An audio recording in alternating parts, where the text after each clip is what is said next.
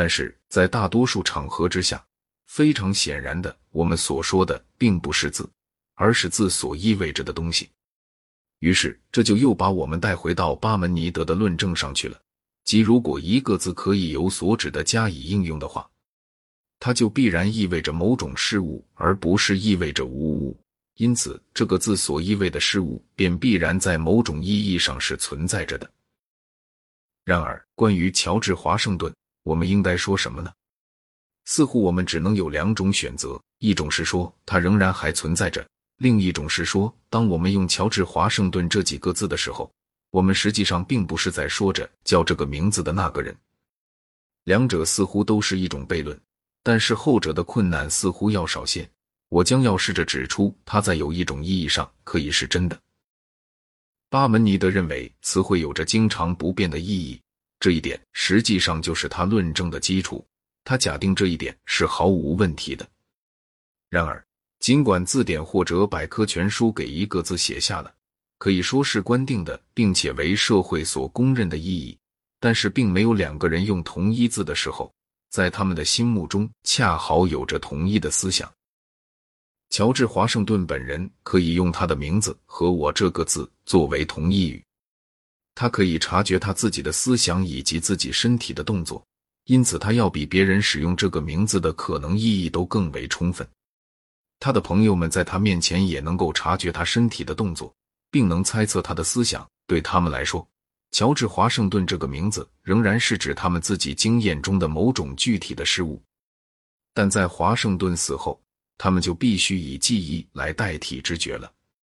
当他们使用他的名字的时候，那就包含有一种心理过程所发生的变化。对于我们这些从来不知道他的人来说，则心理过程又有所不同了。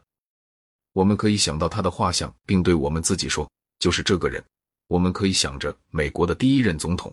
如果我们非常孤陋寡闻的话，那么他对于我们可能仅仅是那个叫做华盛顿的人罢了。无论这个名字提示我们的是什么，既然我们从来不知道他，所以他就绝不能是华盛顿本人，而只能是目前出现于感官或者记忆或者思想之前的某种东西。这就说明了巴门尼德论证的错误。这种字的意义方面的永恒不断的变化，却被另一种事实给遮蔽住了。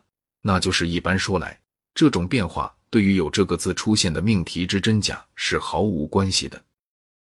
如果你提出任何一个有乔治华盛顿这个名字在其中出现的真语句，那么你以美国第一任总统这个词去代替它的时候，这个语句照例仍然会是真的。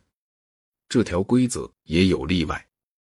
在华盛顿当选以前，一个人可以说：“我希望乔治·华盛顿是美国第一任总统。”但是他不会说：“我希望美国第一任总统是美国第一任总统。”除非是他对于同一律有着一种特殊的感情。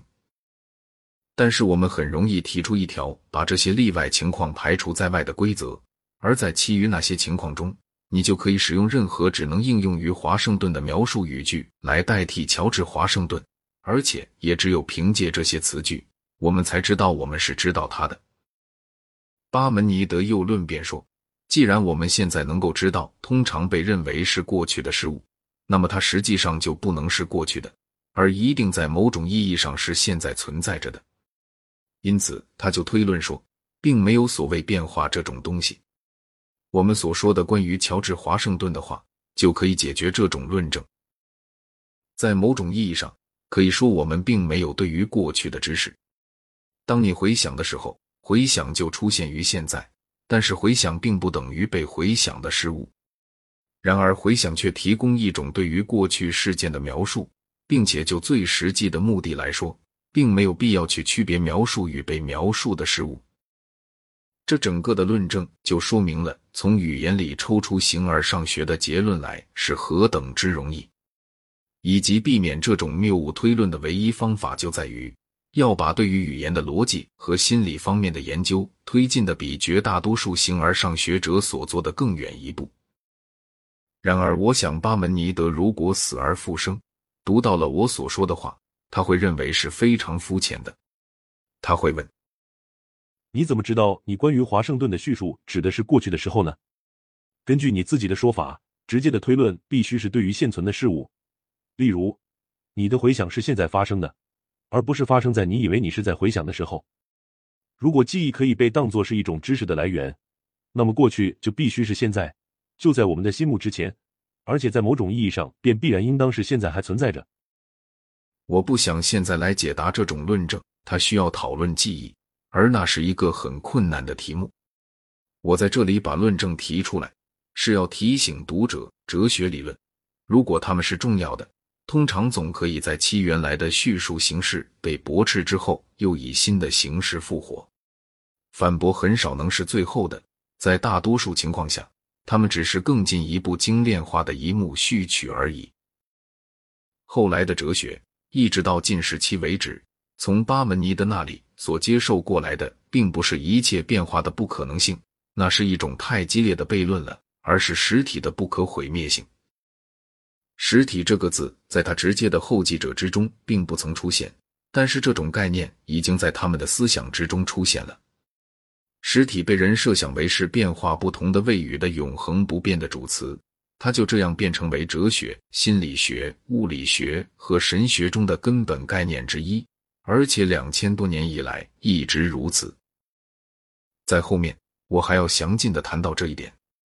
目前我只是想要指出，为了要对巴门尼德的论证做到公平而又不抹杀明显的事实偏见，我就必须提到这一点。Thank you